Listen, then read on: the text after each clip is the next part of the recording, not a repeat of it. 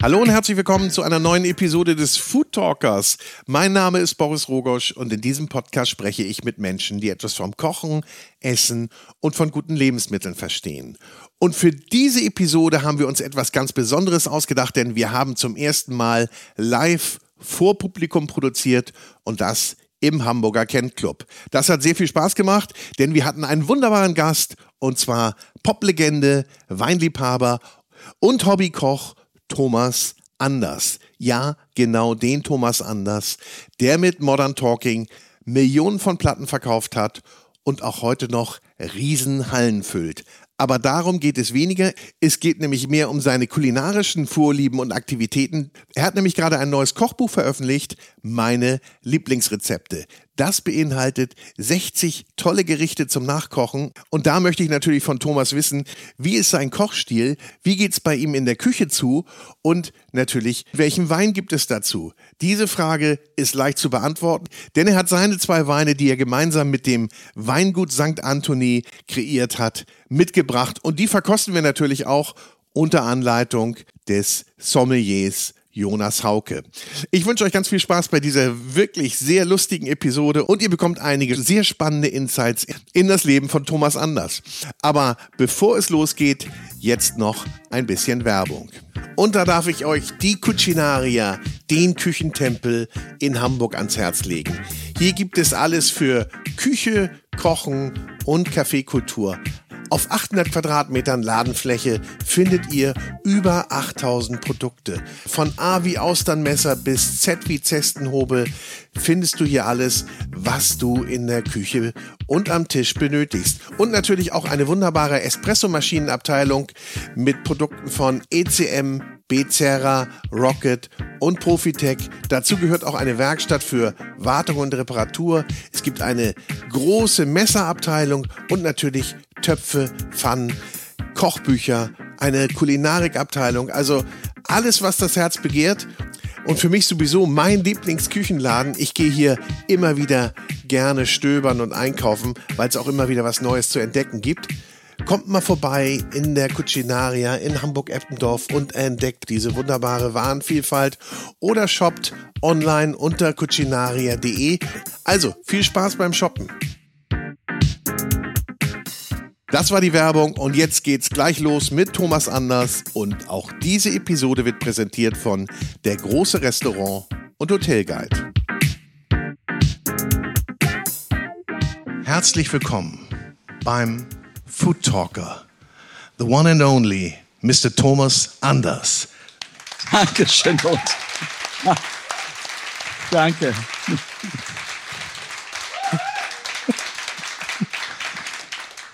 Und da wir ja jetzt schon aufzeichnen, und das ist durchaus ungewöhnlich für mich, ähm, ist es so, dass wir natürlich nochmal sagen müssen, liebe Gäste da draußen an euren Geräten, auf welchem Gerät auch immer, wir haben Publikum und wir haben ein fantastisches Publikum, merkt man ja sofort. Merkst du das eigentlich sofort, wenn du auf die Bühne gehst, wie das Publikum ist? Ja. Ob das, ja, gut. Ja, man, man merkt es, wenn die Leute halt eben gut drauf sind und dabei sind. Also ich merke es innerhalb von, von, ich würde sagen, wenn ich auf eine Bühne gehe, innerhalb von einer Minute weiß ich, es wird eine leichte Show oder eine schwere Show. Und heute Abend? Das ist ein Heimspiel. Für dich. Herrlich, herrlich. Thomas, Ja. du bist sehr umtriebig. Diese Woche warst du noch in Rumänien. Vorhin hast du mir erzählt, wo du im Laufe der nächsten vier Wochen noch sein wirst. Du bist ständig unterwegs und nebenbei veröffentlichst du noch mal ein Kochbuch, dein Kochbuch, meine Lieblingsrezepte und ähm, hast auch noch Weine, die deinen Namen tragen und die natürlich auch ähm, von dir nach draußen getragen werden oder die Botschaft wird nach draußen getragen. Wann machst du das alles? Er ist alt und braucht das Geld. Ja, gut. Ich mache das, weil es mir Spaß macht. Ja. Weil es Freude macht, weil ich bin in einem unglaublichen Lebensglück, dass alles, was ich tue, was ich beruflich tue, dass es mir Freude macht. Und das hat alles etwas mit Genuss zu tun. Die Musik hat mit Genuss zu tun. Mein Kochbuch mit Genuss. Der Wein hat mit Genuss zu tun. Ähm, mein Leben genieße ich unglaublich. Und deshalb macht es mir Freude. Und äh, ich bin äh, gerne auf den Bühnen und es gibt, glaube ich, fast nichts Schöneres, als wenn man auf eine Bühne kommt, auch so wie heute Abend, obwohl es halt eben ähm, nicht so das Tausender-Publikum ist, aber ähm, auf die Bühne rauszukommen, man wird mit Applaus begrüßt und es gibt in unserer, in unserer Welt ganz einfach einen, einen Spruch, der heißt, wir haben den geilsten Beruf der Welt, wenn wir zur Arbeit gehen, bekommen wir Applaus. Das ist schön. Ich glaube, ich bleibe hier auch sitzen. ich finde das auch ganz gut. Äh, du hast, ich will jetzt aber, werde jetzt mal ernst, ja.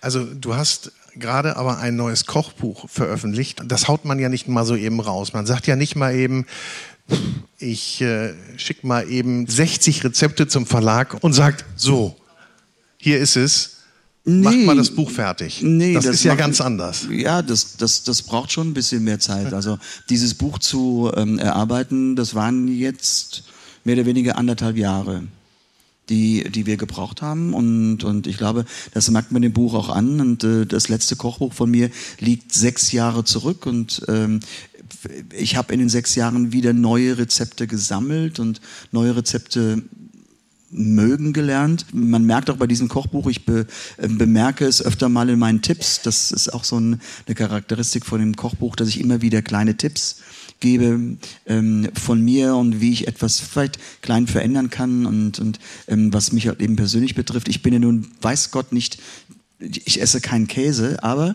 im Laufe der Zeit ähm, der letzten Jahre habe ich dann doch die Liebe zum Risotto entdeckt und ähm, das ist halt eben auch jetzt mit einem Rezept ähm, in diesem Kochbuch dabei und das muss sich erarbeiten und aber die richtige Umsetzung dauerte anderthalb Jahre und ähm, da bin ich sehr glücklich drüber, dass da halt eben wirklich tolle Rezepte drin sind. Du hast mir auch eben gesagt, dass da ganz viel dabei ist, was du auch gerne kochen willst. Also ich habe mich ein bisschen ertappt gefühlt.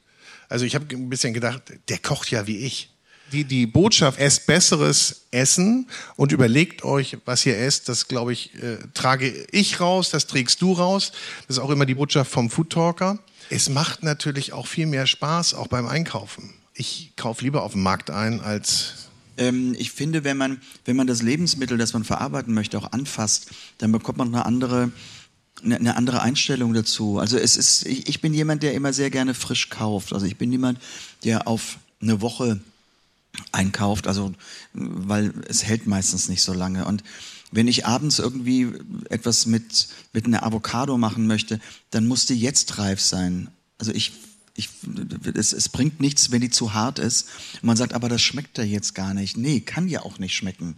Weil wenn das eine knochenharte Avocado ist, dann hat die einfach nicht diesen, diesen Geschmack wie halt eben eine Avocado. Wir kennen das ja alle, man, man, man fasst an und und, und das Fruchtfleisch gibt ganz leicht nach, dann weiß man, dass im Grunde die, die, die Avocado reif ist. Da müssen wir aber auch darauf achten, nicht zu jeder Jahreszeit ist die Avocado reif, sondern wenn man sie aufschneidet, dann ist sie drin einfach braun und sowas. Das ist dann einfach die Zeit, wo man es nicht kaufen soll, dann hat man was anderes. Ja. Aber nochmal, das Kochbuch. Bist du denn so einer, der nach Rezept und nach Gramm und hier, ich wieg mal ab, ganz fein und äh, kocht oder bist du, wie, wie kochst du? Am Anfang, wenn ich etwas Neues sehe, koche ich nach Rezept, aber nicht nach Gramm. Also das ist für mich so äh, halt eben auch, ich weiß auch von meinen Rezepten, wenn ich da sehe, da gehören jetzt irgendwie in das Dressing zwei Esslöffel Honig, dann mache ich durchdrücken, gut ist. Das sind jetzt zwei Löffel. Also ich mache das jetzt nicht so, ich, da bin ich schon leger mit, aber ich kann es einteilen. Ich habe auch in dem Buch geschrieben, das war auch so eine Lehre aus dem letzten Buch, kann ich immer nur appellieren. Es gibt halt eben gewisse Lebensmittel und auch Würzen, wo man genau achten muss. Also wenn bei Salz steht ja meistens nur Salzen, nach Belieben. Das ist mittlerweile ja angekommen in den Kochbüchern. Aber wenn da steht, den Saft einer Zitrone, ja, es gibt solche Zitronen, also so, ich zeige jetzt mal, man sieht es nicht im Podcast, aber Amalfi-Zitronen und es gibt so kleine Zitronen, die mal eine Zitrone werden wollten. Also das ist dann schon ein Unterschied. Man muss Säure auch abschmecken. So, das ist vollkommen klar. klar. Was ich auch gelernt habe, das ist auch ein Rezept, äh, auch von einem Dressing, äh, das hat eben auch ein geröstetes Sesamöl. Ich habe also die Erfahrung gemacht, es gibt ganz verschiedene Sorten. Ich habe zum Beispiel ein, zu Hause ein Sesamöl, das ist sehr stark, sehr extrem. Da kann ich halt eben in mein Dressing nur einen Löffel reinmachen, weil sonst ist es zu intensiv. Mhm. Also alles, was Extreme hat, muss man abschmecken. Alles andere kann man, wenn man das Gefühl dafür hat, hm, so Pi mal Daumen, also ich bin gerne mal eine Chili mehr als eine zu wenig. Ähm, aber ansonsten kann man sich wirklich an die Rezepte definitiv halten. Aber ich sehe so ein Kochbuch oder Rezepte eben als Inspiration.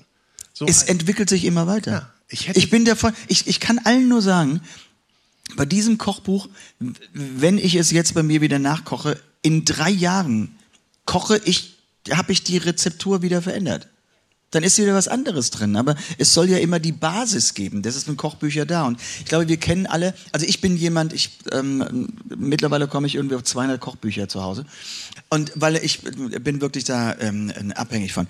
Und, aber ich, wenn ich in einem, im Buchladen bin und wenn ich ein Kochbuch sehe, es müssen immer so zwischen fünf und sieben Rezepte einfach nur beim Durchblättern drin sein, wo ich sage, die gefallen mir. Wenn das nicht ist, ist es nicht mein Kochbuch. Und es gibt Kochbücher, die, die stehen bei mir seit 15 Jahren im Regal und werden immer wieder rausgeholt. Und das wünsche ich von meinem Kochbuch. Das ist dann so, so genau. Also das, Thomas wird dann auch immer an die, ans Bücherregal gehen bei seinen Freunden und gucken, welches Kochbuch ist denn so ein bisschen abgewetzter, so häufiger ja. angefasst so, worden. So angeschmuddelt, ne? Ja, genau. So, ach, und so da war mal ein Soßenfleck und hier Tomaten, also ja, ja, ja. ja. Ein Arbeitsbuch, ja. ein echtes Arbeitsbuch, finde ich aber auch. Und also, darf ich mal sagen, was ich da mag? Der scharfe Krautsalat mit Birne, der hat... Der ist lecker, oh, der ist lecker. Aber ist kein Kochen. Das Dressing ist so super. Also wer asiatisch mag, boah, das, das nehme ich mir raus und nehme das wirklich für für ganz andere Salate. Ähm, und das ist auch das Schöne bei dem Kochbuch, dass man so Bausteine hat, die man halt eben immer wieder auf andere Gerichte ähm, anwenden kann. Dieser Krautsalat mit diesem asiatischen und nun, kommt der Trick. Birne ist Frucht, aber Birne ist nicht zu dominant. Es gibt Birne, kann ich, wie soll ich das erklären? Es gibt, es gibt Gewürze, es gibt Kräuter, ähm, als Beispiel Kräuter, ein Basilikum. Ihr habt Basilikum zu Hause, ihr nehmt ein Blatt ab und die halbe Küche riecht nach Basilikum. Basilikum ist ein dominantes, eine dominante Kräuterart. So. Eine Birne ist nicht dominant in ihrer Form. Es gibt genau. eine Ananas, als Beispiel, ist viel, Ananas schmeckt man aus allem raus. Aber bei diesem Gericht ist es so, dass diese Schärfe, diese leicht asiatische Schärfe mit dem Krautsalat, das Knackige, nimmt dann die Birne aber trotzdem eine Bissigkeit, also die Birne, die sollte schon, ich kann eine Matschelbirne, sondern es sollte eine knackige Birne sein. Und die gibt aber trotzdem eine leichte Frucht ab und neutralisiert im Grunde auch dieses leicht asiatische. Habe ich das jetzt gut erklärt? Ja, ich frage mich gerade, ist sie fest oder ist sie so ein bisschen mehlig? Kennst du die? die so? Nee, ich mag, entweder muss sie richtig süß sein, das sind so diese hm, ja. Knatschelgelben, oder sie muss schon ein bisschen Biss haben. Das, mhm. das finde ich schon gut. Ja, da bin ich dabei. Bist du dabei? Ja, da mach ich Bist mit. du, ähm, ich meine jetzt, es gibt ja, es gibt ja wirklich Philosophien. Bist du, jetzt, wir sprechen Bananen an. Bist du der Grünbananenesser oder der Fleckig-Bananenesser? Keine. Keine Bananen? Nach Möglichkeit nicht. Ehrlich nicht? Nee. Aber jetzt hier, also ich habe ja immer Diskussion mit meiner Frau, weil wenn wir Bananen zu Hause haben und ich denke, oh, morgen, morgen sind sie genau richtig reif, dann sind die nicht mehr da. Ich sag, was hast du mit den Bananen gemacht? Ja, sagt sie, die habe ich weggeworfen, die sind total über. Ich sag, nein, nein, da ist doch jetzt erst die Süße drin. Das ist doch so. Und sie hat, wir hatten jetzt, äh, vor ein paar Tagen hatten wir Bananen, die waren die waren fleckig und sowas. Und sie sagte, ach, siehst du, du isst wieder die Bananen nicht. Dann habe ich die Banane genommen und habe die einfach nur in wunderbarer Butter angebraten mit etwas Honig oben drüber, eine Kugel Vanilleeis dazu. Es gibt nichts Geileres. Hallo Leute. Ja, dann, dann nehme ich sie auch. Dann würde ich sie auch. Aber Ach so, so wenn Vanilleeis dabei ist, dann ja, nimmst ja, du sie. ja, wenn sie so leicht angebraten ist, dann kriege ich sie auch hin. Aber so ein Bananasplit, ne? so würde ich mir nie bestellen. Oder ein Bananenshake. Boah, No way. Bist du der Erdbeershake-Typ? Nee, ich bin gar kein Shaker. Ich auch nicht. ich shake nur auf der Bühne. Ja, nee, genau. auf der Bühne singen und in der Küche kochen. Oh. Gibt's da Gemeinsamkeiten? Löst das ähnliche Emotionen bei dir aus? Ja. Freude. Lebensfreude, Glück. Das löst bei mir einfach, wenn ich auf die Bühne gehe, bin ich glücklich, bin ich befreit. Ich liebe es, rauszugehen. Okay, wenn ich bei mir in der Küche stehe, applaudieren nicht so viele Menschen. Aber, aber, wenn, Kommt ihr bitte alle mal? Aber, aber, aber trotzdem, man hat danach auch einen, einen Genuss. Und wirklich auf der Bühne zu stehen und zu singen, ist für mich ein Genuss. Und in der Küche etwas zuzubereiten, ist für mich auch Genuss. Da, da haben wir ja wirklich Glück. Ne? Ich zähle mich mal dazu, zu den äh, Hobbyköchen, ähm, dass wir schon die Freude haben beim Kochen und dann später nochmal beim Essen. Fragst du denn auch ab, wie schmeckt's euch? Also bei mir ist es so, wenn ich Gäste habe, sagen die direkt, mmm, das schmeckt aber gut.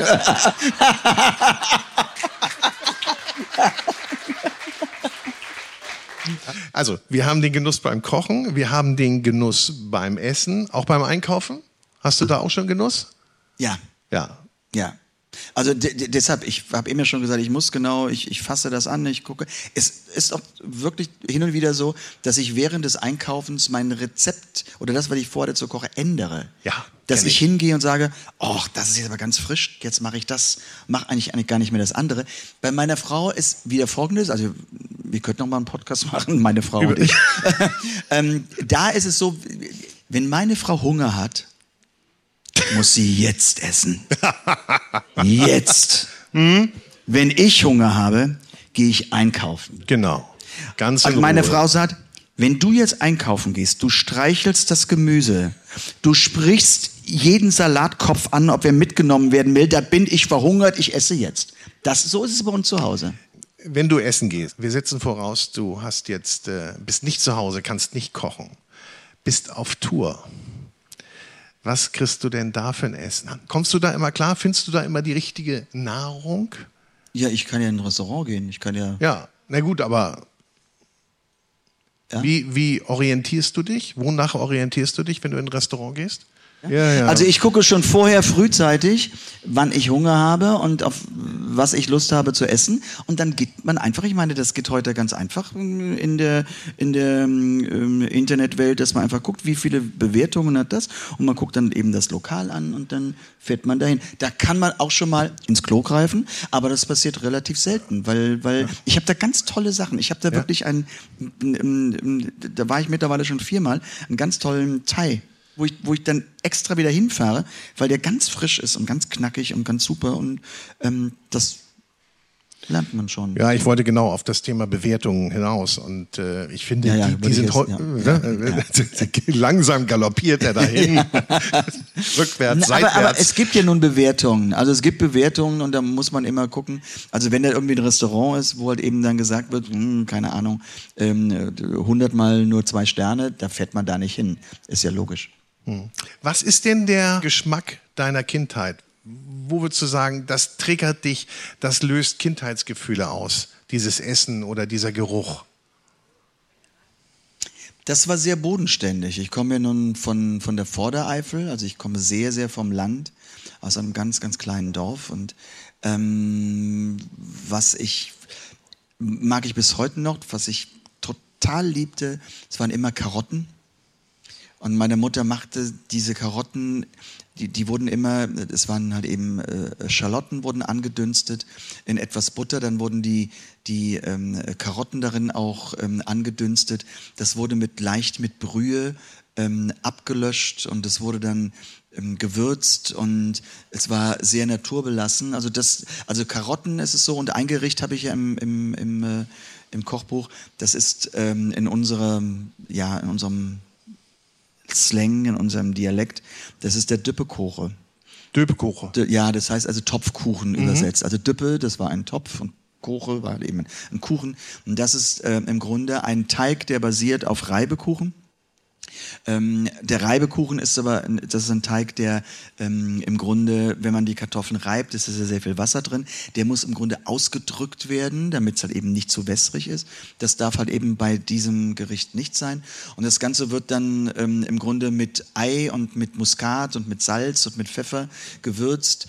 Ähm, ich mache da gerne Cabanossis rein, so in Scheiben geschnitten. Das, da kommt doch vielleicht ein Schuss Öl ähm, rein. Und das kommt in einen großen Bräter und wird über zwei Stunden im Grunde im Backofen gebraten. Das entsteht eine ganz, ganz feste Kruste, wie von einem Brot.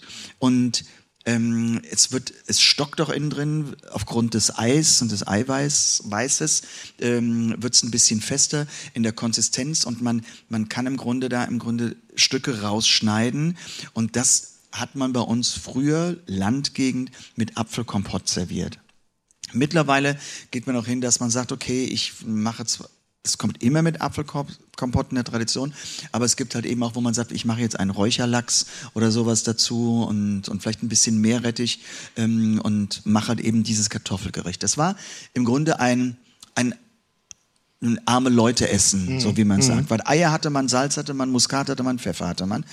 Und ähm, früher hat man auch Bauchschmeck gemacht, äh, reingemacht. Es ist ein Gericht, habe ich, glaube ich, auch im Buch geschrieben, Gefühlt hat jede Familie bei uns in dieser Gegend ein eigenes Rezept für diesen Kuchen. Es gibt ganz, eine machen es mit Karotten, die anderen machen mit einem anderen Gemüse und sowas rein. Jeder kann es für sich ausprobieren. Es ist ein sehr deftiges Gericht. Es ist ein Herbst-Winter-Gericht.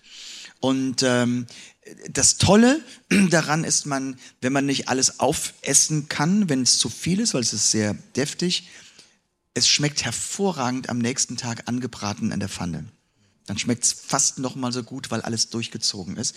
Das ist Kindheit. Das ist Kindheit und das klingt sehr, sehr gut. Und wenn das bei euch gemacht wird, dann kommen diese, kommen dann Erinnerungen hoch. Wann hast du das erste Mal gekocht und wann hast du das erste Mal gesungen? Das ist ja spannend. Ich war sechs Jahre alt, da stand ich zum ersten Mal halt eben vor Publikum und das, das Kochen an sich fing erst so mit Mitte 20 an. Es war so die Notwendigkeit nicht da, um zu kochen. Das kam im Grunde erst so mit nach dem ersten Mal Modern Talking, wo ich halt eben ja, ins, ins Lokal gehen mit Freunden, wurde immer wieder unterbrochen, halt eben mit Autogrammkarten geben und sowas und man konnte nie normale Konversation führen, bis ich irgendwann sagte, pass auf Leute, kommt zu mir nach Hause, ich koche euch irgendetwas. Und da fing ich an, im Grunde ähm, Gerichte ähm, vorzubereiten und zu kochen und ähm, das war aber noch nicht die große Leidenschaft, das war eigentlich mehr die Not, mhm. die einen dazu brachte, nach dem Motto, ich will einfach mal zu Hause sitzen und mich äh, nicht beobachtet fühlen. Aber es hat mich nicht losgelassen und es kam dann im Laufe der, der Jahre und, und es wurde immer intensiver und das richtige Kochen war dann eigentlich so vielleicht Anfang 30, 35, wo ich dann bewusst auch mir Rezepte ausgesucht habe und, und auch äh, ganz bewusst auch mir was habe einfallen lassen, wie man etwas verändern kann. Mhm. Und hast du äh, Spaß daran, mit anderen zusammen zu kochen oder? Ich mag Gesellschaft, ich mag meine Freunde, ich, ich mag Familie. Wenn ich für halt eben ja meine Ängsten koche, dann genieße ich es. Und ich habe mir meine Gedanken gemacht und ich es geht mir leicht von der Hand. Jetzt bei uns zu Hause kann ich so erklären, wir haben eine sehr große Küche, wir haben einen sehr großen Küchenblock und es ist alles offen und da kommt eine ganz lange Tafel, ähm, wo halt eben ähm, bis zu zwölf Personen Platz dran haben und ich bin dabei, also ich sehe halt eben und ich kann mich mit den Menschen unterhalten. Wenn ich so am Vorbereiten bin und irgendjemand kommt dann, das sind meistens die Männer, die sich vielleicht durch ein Gespräch von den Frauen nicht mehr so richtig unterstützt fühlen, stehen dann auf und kommen dann zu mir in den Küchenblock und sagen, du, weißt du, also ich würde das anders machen. Hm. Dann gucke ich direkt nach dem schärfsten Messer in meiner Schublade.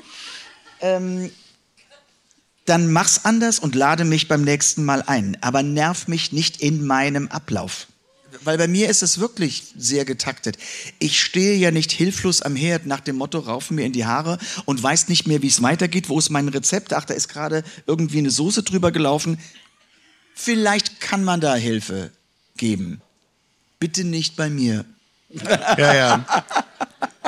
Also bei mir ist es so, ich biedere mich nicht an aber ich werde gern in die Küche integriert. Und wie ist es bei dir, wenn du am Kochen bist und dann kommt so jemand und sagt, du lass mich mal machen, also ähm, Nervt, ich würde das jetzt so nervt, machen. Nervt kolossal. Ah ja, gut. Ja, ja, das geht mir auch so. Da haben wir ja mal Übereinstimmung. Bin ich auch ganz froh. Doch, es ist in der Tat Ey, so. so. Also ich hatte, ich hatte, ich hatte einmal Gäste eingeladen. Ich weiß auch nicht. Man gibt am Anfang irgendwie ein Glas Cremant oder ein Glas Champagner und man quatscht und man will nicht direkt sagen, setzt euch hin, ich mache das Essen. Nein, es, man freut sich ja auch. Man freut sich auf den Abend und man unterhält sich und sowas. Und ich bekam sie nicht mehr weg vom Küchenblock. Aber es muss dir irgendwann weitergehen. Und ich habe dann gesagt, okay, wir kommen so gleich, machen wir die Vorspeise. Okay, die Vorspeise wurde gesetzt, gut, alles klar, wunderbar. Sie standen wieder auf und kamen mit mir zum Küchenblock. Ich weiß es nicht, ob es Betriebsspionage war, ähm, ob sie genau wissen wollten, wie ich was mache. Ich kann es nicht sagen. Auf jeden Fall, ich wurde in eine, ein Gespräch verwickelt. Ich sagte, aber wir müssen es mit Nudeln machen, sowas. Und schob, ich werde es nicht vergessen, und ich schob ähm, mein Lamm in den Backofen. Ich wusste, das Lamm braucht jetzt ungefähr zehn Minuten, dann ist es genau auf dem Punkt, ist innen drin rosa. Ganz toll, alles super. Alles eingeschaltet, so Nudeln kochen und ich mal ganz charmant wieder mit meinem Glas und so, ach ja, ja, schön und schön und schön, kann ich ja gleich wieder, setzt euch doch bitte und es ist alles gut und was möchte ein Weißwein dazu oder es gibt Lamm, vielleicht auch einen Rotwein und äh, wer möchte ein Glas Wasser und die Claudia dann wunderbar bedient und alles hervorragend, okay und ähm, es macht an meinem Timer so nach zehn Minuten blong, ich wusste, okay, das Lamm kommt jetzt raus, ich mache auf und der Backofen war kalt, weil ich vergessen hatte, auf Start zu stellen. Ah. Ich dachte nur, okay. Das Ganze kriege ich jetzt hin, wenn ich die Temperatur erhöhe und mache das Ganze jetzt auf fünf Minuten und irgendwie und überbrücke das Ganze, aber meine Nudeln waren ja fertig.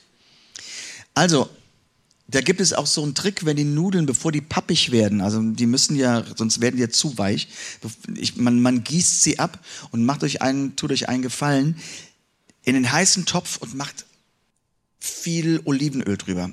Dann kleben die nämlich nicht zusammen und dann bleiben die noch bleiben die noch locker und sowas halten aber noch die Hitze und ich habe halt eben sehnsüchtig auf meine fünf Minuten geguckt, bis es fertig war und ich es, aber das stresst einen natürlich.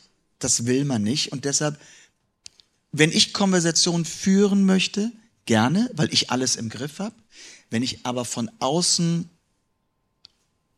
angequatscht werde und man möchte mir den neuesten Witz erzählen. Äh, äh, grundsätzlich kann ich jedem nur sagen, auch ein Gastgeber, Gastgeberin hat das Recht, auf Spaß zu haben an dem Abend. Ja? Wenn ich großartig Gourmet essen will, gehe ich ins Restaurant. Ich mache nichts, wenn ich Gäste habe, was man nicht top vorbereiten kann. Und niemals zum ersten Mal. Und niemals zum ersten Mal. Nie, niemals. Also wenn ich eine Vorspeise habe, entweder ist es eine Suppe oder es ist ein Salat oder es ist ein Kaltgericht, das man vorbereiten kann. Wenn ich einen Zwischengang habe, muss der so einfach sein, dass ich halt eben Soße alles vorbereitet habe. Das Dessert sollte sowieso vorbereitet sein in irgendeiner Form, weil es gibt so viele wunderbare Desserts, ob ich nun eine Mascarpone-Creme oder ob ich irgendwie, ich kann gerne Creme Brûlée, die kann ich eben mit dem Bunsenbrenner, kann ich das schnell machen, es ist vorbereitet. Hauptgang, das ist immer so die, die, eigentlich die, die Klasse, wo man sagt, okay, ich schicke was in den Ofen, es muss jetzt à point sein, es muss auf dem, wie ich einen Fisch mache, das ist manchmal ein bisschen komplizierter, aber ich kann nicht auf den Garvorgang eines Fisches achten und nebenbei noch eine Soße kreieren. Das geht einfach nicht. Da sind wir, ich meine, nicht umsonst haben die ja in der, in, in der Restaurantküche, haben die verschiedene Abteilungen. Die einen machen nur die Vorspeisen, die anderen machen die Hauptspeisen, die anderen machen die Desserts. Kannst du dir gerne nach Hause nehmen, dann hast du aber noch zwei weitere Köche bei dir. Dann klappt das auch mit Äh, den oder vier. du hast ein paar Tage Vorbereitung. Das machen die, das ist ihr Beruf, das machen die ja sowieso. Nee, ich meine wir, wenn wir das machen. Ja, wenn wir das machen, ja. Das hatte ich, ja, na, erzähl. Ich gucke gerade hier auf den Fisch. Du hast ja auch ein ganz einfaches äh, Fischrezept. Forelle in Pergamentpapier. Bisschen Zitrone rein, bisschen Kräuter rein, in den Ofen. Ja. Feinstens. Ja, das, das, geht ja auch. Ich glaube, man muss sich auch einfach nicht zu viel zutrauen und einfach zu viel machen. Und dann haben wir auch noch hier, oh, ich kriege jetzt auch Appetit langsam. Zander auf Senfrahm-Wirsing geht auch okay, weil der Senfrahm-Wirsing muss ja fertig gemacht werden und der Zander zieht ganz leicht. Das ist ja, der braucht ja nicht also lange. Das ist meine, das, das, das, den, den, den, den Wirsing, den kann man wunderbar vorbereiten. Das heißt also, das ist so etwas, wenn ich ihn vorbereite, dann mache ich ihn nicht bis zum Schluss, sondern wenn ich ihn ja dann erwärme, zieht er nochmal nach. Das muss man im Timing drin haben. Und was immer, vielleicht erzähle ich hier etwas, was alle schon wissen, aber es gibt ja viele Zuhörerinnen und Zuhörer, die es vielleicht nicht wissen. Was ganz wichtig ist beim Fisch, ähm, dass halt eben, klar, der Fisch, der hat ja nicht wie ein, normalerweise ein, wenn ich ein Filet oder sowas habe, das halt eben gleich die gleiche Dicke hat, sondern wenn ich es, wenn ich anbrate, wenn ich den, den, den, den äh, Fisch anbrate, ähm, wird er auf der einen Seite richtig angebraten. Ich drehe ihn um und ziehe aber dann von der Hitze weg und lasse ihn nachgaren, weil das, das, das reicht vollkommen. Aber hinten am Ende, halt eben, wo der Schwanz ist, ist er so dünn. Da lege ich meistens so irgendwie, keine Ahnung, was ich da habe, so eine dünne Scheibe Karotten drunter, damit er nicht direkt auf die Hitze kommt. Und dadurch zieht das natürlich viel gleichmäßiger und wird hinten am Ende nicht trocken. Und das ist, das sind ganz einfache Tricks, äh, die man hat. Und Muss aber erst mal drauf kommen.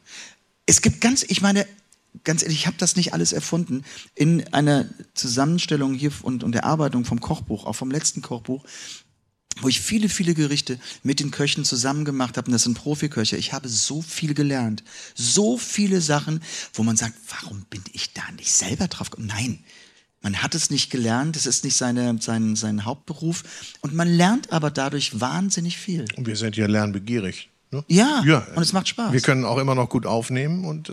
Ja. oh, da kommt ja was. Thomas, das ja. ist Jonas. Es wird ernst. Aha. Wein ist eine ernste Sache. Mhm. Wein hat ganz viel Wahrheit. Ja? In Wein steckt Wahrheit, steckt ganz viel Arbeit ganz viel Genuss und man sollte ihn möglichst nicht alleine trinken. Deshalb machen wir das hier zu dritt und Jonas, wie gesagt, hat ein wenig Ahnung davon. Ich will das nicht sagen, dass du äh, keine Ahnung hast, aber ich mm, könnte ein wenig mutmaßen, dass du vielleicht ein wenig, ja, beeinflusst davon bist, dass es dein Wein ist. Aber erzähl uns doch mal, wie kommt es dazu, dass es dein Wein gibt? Mein, mein Wein. Das kam einfach wirklich durch einen absoluten Zufall, dass ich ähm, in einem Podcast eingeladen war mit dem Winzer Dirk Würz äh, vom Weingut St. Anthony aus Rheinhessen. Und ähm, wir, wir, haben uns über Wein unterhalten, natürlich in einem Wein-Podcast, macht man das nun so. Und ähm, ja, er hat auch gemerkt, dass ich eine Affinität zu Wein habe und nicht, dass ich, dass ich Wein sehr, sehr mag. Und ähm, es ging irgendwann darum, dass, dass ähm, er mich ja fragte, was ich mir denn mit Wein vorstellen könnte. Also war in so einem Geplänkel von einem Gespräch und er hat mir das irgendwie in den Augen angesehen nach dem Motto, ähm, dass ich fast sagen wollte, so irgendwann mal ein Weingut. Und dann hat er gesagt, hör auf mit dem Weingut. Ähm, das, ähm, gar nichts, bevor du ein Weingut machst, machen wir zusammen einen Wein. Und ich dachte, okay, ich habe schon viele Menschen gehört, die mir irgendetwas ja. angeboten haben. Aber er ließ tatsächlich nicht locker und anderthalb Jahre später hatten wir zusammen unseren ersten Grauburgunder, ähm, Jahrgang 21, also war halt eben dann ähm, Vertrieb 22 und in diesem Jahr kommen wir einfach aus äh, halt eben Grauburgunder und mit einem Rosé aus dem Jahrgang 22 auf dem Markt und hier ist er nun, der ist Beide wahrscheinlich in den Gläsern. Jetzt äh, stellt sich natürlich die Frage, äh, warum Grauburgunder? Wie kam es dazu? Ich meine, wir haben in Deutschland unglaublich viele Rebsorten. Jetzt sind wir ja hier in Rheinhessen am Roten Hang in Nierstein. Äh, eigentlich ja so eine Riesling-Hochburg. Ich bin nicht so der Riesling-Fan. Ja. Ähm, ich komme aus der Riesling, Mosel ist Riesling, Riesling und äh, ich hatte wirklich immer Magenprobleme mit dem Riesling, weil er mir einfach zu viel Säure hatte. Das hat sich mittlerweile ja ein bisschen geändert, also man ist da schon in, in eine andere Richtung am Arbeiten von den Reben. Und Grauburgunder, äh, ich habe in meiner ersten Weinzeit, also ist schon ein paar Jahrzehnte her, ähm, habe ich sehr gerne meinen Pinot Grigio getrunken. Und das war halt eben super. Das ist ja nun der mehr oder weniger der italienische Grauburgunder. Und ähm, ich sagte auch zum, zum, zum Dirk, ich, ich möchte eigentlich mal einen, genau für mich, einen Wein genauso wie er mir schmeckt, also der eine Leichtigkeit hat. Und er hatte gesagt, das kriegen wir hin. Und so kamen wir zu dem Grauburgunder und äh, das ist ja Grauburgunder. Da ist aber, glaube ich, noch eine kleine Prise Überraschung mit drin. Kann das sein? Da ist eine Prise Überraschung mit drin. Und zwar, das ist ein Grauburgunder, der hat einen ganz, ganz kleinen Prozentsatz von Riesling. Und das macht diesen Grauburgunder, also wenn man den typischen Grauburgunder Geschmack kennt, ähm, er, er bringt noch ein bisschen mehr Frische, noch ein bisschen mehr Prickelndes dazu. Ein bisschen mehr die Energie, ne? Es hat hinten raus so ein bisschen mehr Es hat Pep, hinten- bisschen ja, mehr Frische. genau, du hast halt genau. auch diese leichte Säure, die man beim Grauburgunder oft so ein bisschen vermisst, finde ich. Genau, manchmal kann ein Grauburgunder langweilig sein. Ja, so ein um das mal äh, kurz. äh, so Ja. kurz zu sagen, aber dieser, dieser Spritzer Riesling macht es einfach sehr, sehr mundig und, und genussvoll. Wa- Was schmeckt denn jetzt unser Sommelier da raus? Äh, die- Dieses typische, Diese den. Weinberg-Pfirsich Ja. zum Beispiel. Ja, oder ein bisschen Quitte. Ist Also ja, was natürlich immer so für den Grauburgunder finde ich sehr typisch ist, ist immer so ein leichter grüner Apfel, bisschen Birne, alles sehr dezent, fein nuanciert. Ähm, eher so ein bisschen dieses etwas jüngere gelbe Steinobst und das ist gerade typisch für Nierstein. Es sind doch recht steile Hänge. Ähm, das Weingut, mit dem du das machst, Dirk Wirth zusammen, arbeitet äh, im weitesten Sinn biologisch, biodynamisch, ist Demeter zertifiziert. Äh, ich finde gerade dadurch kriegt so ein Wein noch mal mehr Frische und gerade mehr diese Emotion, diese Tiefe, ähm, so ein bisschen mehr. Ich finde, das muss ein guter Wein ausmachen, dass du eben nicht nur funktionell das Ganze trinkst, sondern dass der Wein dir, wie auch ein gutes Gericht, eine gute Musik, so ein bisschen Drive mitgibt. Ne? Und ich finde, das kann man hier sehr gut bemerken. Und manchmal genießt man einfach nur. Und darf man eigentlich lecker sagen, dass ein Wein lecker Ja, ist oder man disqualifiziert sagen. man sich damit? Thomas, wie ist das? Quatsch. Man darf doch, wenn es einem schmeckt, und das ist doch vollkommen egal. Wir sind doch jetzt hier nicht in der, in der Sprachpolizei, äh, dass wir irgendetwas sagen dürfen oder nicht. Es kommt, wenn es aus dem Herzen kommt, ist es richtig. Und ich vergleiche beim Wein das oft auch mit Kunst. Entweder gefällt mir ein Bild oder es gefällt mir nicht. Entweder schmeckt mir der Wein oder er schmeckt mir nicht. Das heißt ja nicht, dass der Wein schlecht ist, aber er schmeckt mir einfach nicht. Und, und entweder mag ich die Musik oder ich mag sie nicht. Heißt aber nicht, dass die Musik, die ich nicht mag, dass die schlecht ist. Wir müssen uns mal ein bisschen davon lösen, dass wir immer alles in die Schublade reinstecken, was ich nicht mag, ist schlecht. Nein, was ich nicht mag, mag ich einfach nicht. Wo ist das Problem? Wie immer sollte man andere Meinungen gelten lassen, klar. Das wünsche ich in unserer Gesellschaft mittlerweile viel mehr Menschen, aber das ist ein anderer Podcast. Achso, ja. Das stimmt, das stimmt. Okay. Jetzt äh, gibst du dich ja nicht nur zufrieden mit Grauburgunder. Jetzt hast du gesagt, du hast äh, das erste Mal einen eigenen Rosé gemacht. Äh, man könnte natürlich vermuten, wir sind in Deutschland, es wäre Spätburgunder. Jetzt ist da aber Blaufränkisch mit dabei, was in Deutschland dann der Lemberger wäre. Blaufränkisch natürlich die österreichische Version. Finde ich sehr schön, weil es so ein bisschen mehr Struktur reingibt. War das die Idee, dass du gesagt hast, du willst ein Rosé mit so ein bisschen mehr Muskel, bisschen mehr Komplexität und ein bisschen mehr Länge haben? Ist das eine Struktur von Rosé, die, wo du sagst, das macht Spaß? Also ich habe mit dem Dirk zusammengesessen und ich habe gesagt, ich bin äh, mal grundsätzlich ein Fan von einem Rosé aus der Provence. Und vielleicht kennen von, von Ihnen, von euch, kennen halt eben dieses, dieses ganz blasse, lachsfarbene, wie man so ein Rosé definiert. Das gibt es in Deutschland nicht. Wir haben diese Trauben nicht, das bringt es nicht. Und, ich, und dann sagte ich, okay, wenn es das nicht gibt, möchte ich aber einen Rosé, der schmackhaft ist und, und wenn ich das da nicht hinkriege, brauche aber für sich eine gewisse, eine gewisse Eigenart, wie ich mir dann einen Rosé vorstelle. Und ich glaube, wir sind zu einem wunderbaren Rosé gekommen, der wirklich Gehalt hat.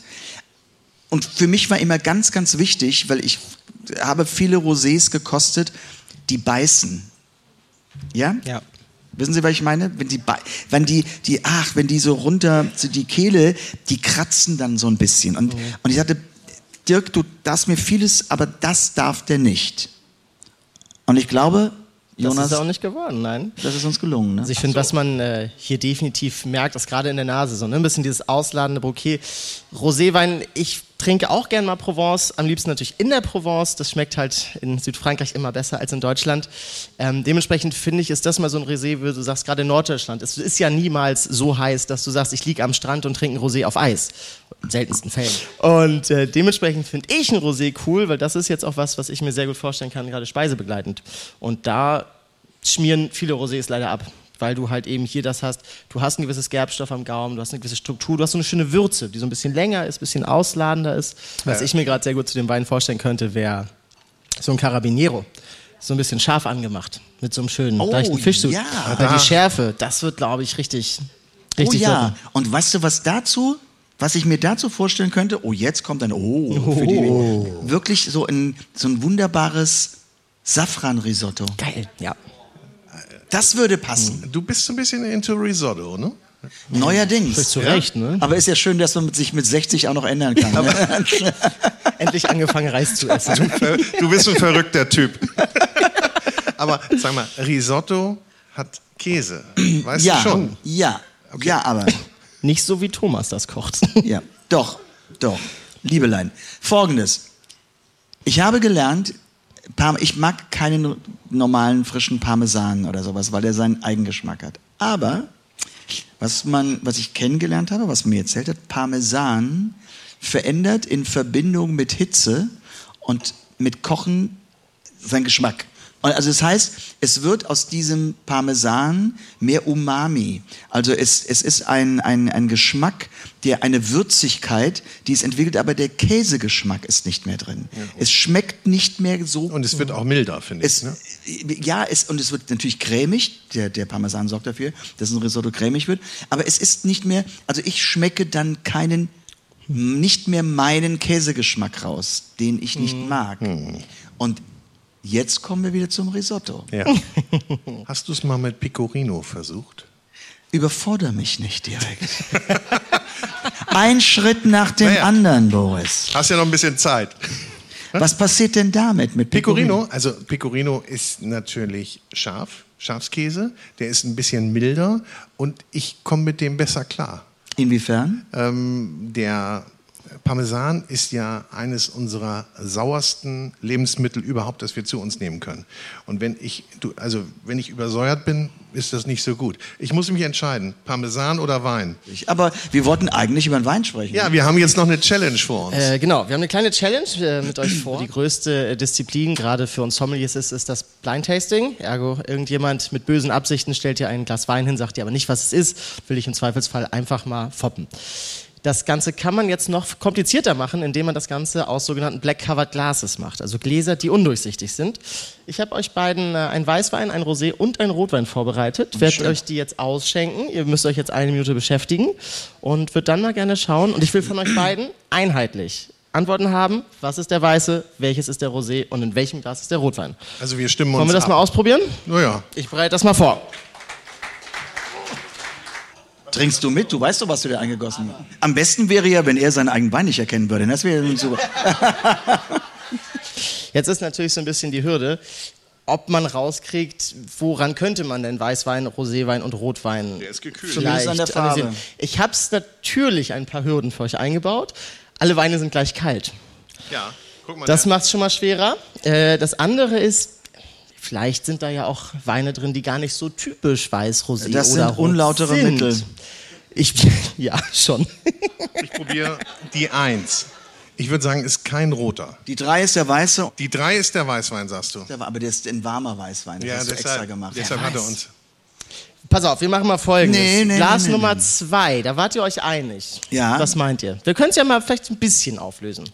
Was ist Mann, Glas Nummer zwei? du machst mich ja fertig Weißt hier. du da Rosé oder Rot? Schaumwein, Lambrusco. Also der, allein die Nase riecht rot. Ich war sofort auch bei Rot. Natürlich ist das Rotwein. Schon mal ganz gut. Also ganz blöd sind wir jetzt nicht. Nee. Nee. Aber Also das war auch der leichteste. Also äh, pass auf, pass auf, Boris, ich sagte bei zwei ist rot direkt. Was sagst du beim eins? Ich war ja äh, spontan bei Weiß. Du sagtest Rosé. Eins ist Rosé und drei ist Weiß. Ja. Sage ich jetzt einfach. Leute, Was war drei, zwei, eins. Eins. Glas eins ist. Weiß oder Rosé? Was ist das für eine geile Show hier? Weiß. Dann ist Glas 3 Rosé und das ist genau falsch rum. Ja, Glas 1 ist ein Roséwein und in Glas 3 ist ein Weißwein. Jetzt hatte ich ja gesagt, ich bin ein bisschen gemein, ne? Kennt ihr den Weißwein? Kommt euch der bekannt vor? Habt ihr den vielleicht heute schon mal getrunken? Das ist meiner in warm. Ja, sicher. Aber du warst richtig. Du warst ja richtig. Ich habe meinen noch nie warm getrunken. Du kannst erhobenen Hauptes nach Hause kommen und Dirk sagen, ich habe alles richtig gemacht. Schöne Grüße an Dirk. Aber, aber wenn ich mir das so recht überlege, der schmeckt auch ein bisschen warm. Ich kann euch ja nochmal sagen, äh, was ihr da im Glas hattet. Du hast ja gesagt, Südfrankreich ist durchaus eine Region, die dir liegt mit dem Wein. Deswegen habe ich was südfranzösisches Rotes genommen. Ähm, aus dem Luberon, eine kleine Cuvée aus Grenache, Syrah und Carignan. Aber halt eben kalt.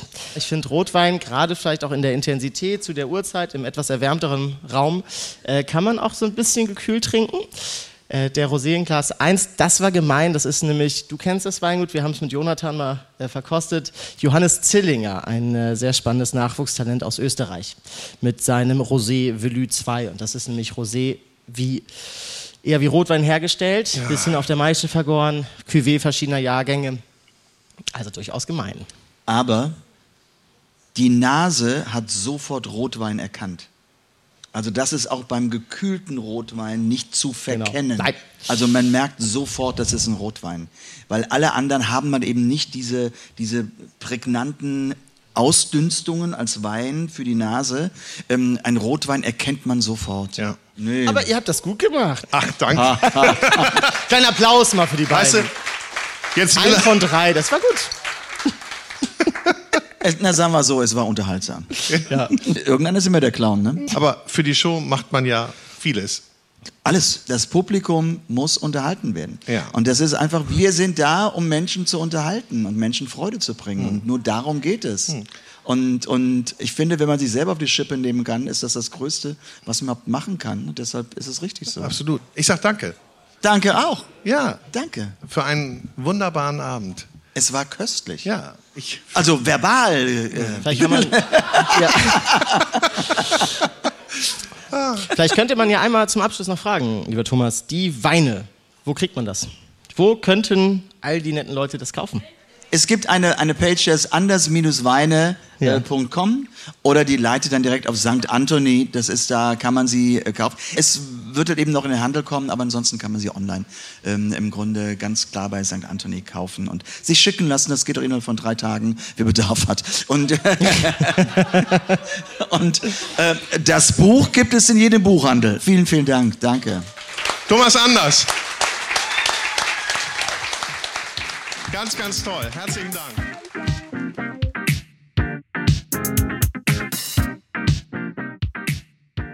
Und ich sage herzlichen Dank fürs Zuhören. Schön, dass du bei dieser Episode dabei warst. Ich freue mich natürlich, wenn du den Podcast bewertest, likest, abonnierst und uns dein Feedback schickst. Und darüber hinaus ist es natürlich mir eine große Freude zu erwähnen, dass auch diese Podcast-Episode präsentiert wurde von der große Restaurant und Hotelguide. Ein Guide für Gäste mit Informationen und Inspiration, für Menschen mit Leidenschaft für kulinarischen Genuss.